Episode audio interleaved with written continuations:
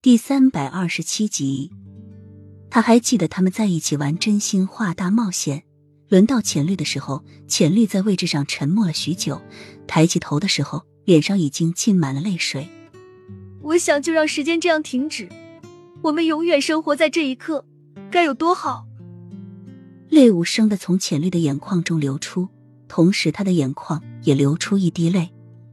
他轻呼一声“浅绿”，而浅绿舞剑的身姿骤然消失在这厅中，仿佛一切都没有发生过一样。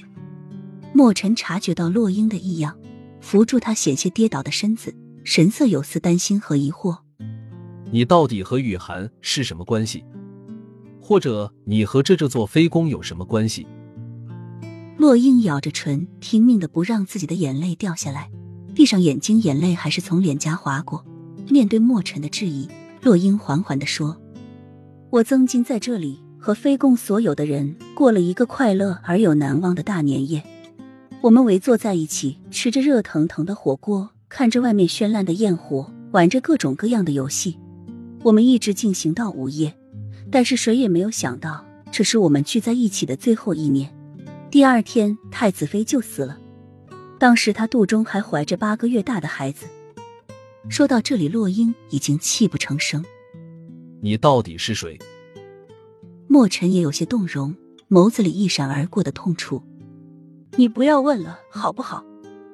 洛英蹲在地上，抱住头颅，痛苦的说：“我真的不想再回忆起六年前的事情。”好，我不问。墨尘将地上的洛英扶起，仍由他哭个够。两人又到了于飞的寝宫。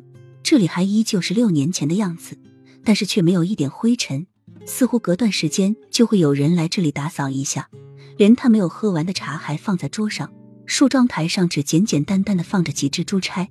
那日他特意命人做了一件中国的传统旗袍，为了搭配旗袍，他没有戴任何珠钗首饰，连根玉簪都没有插过。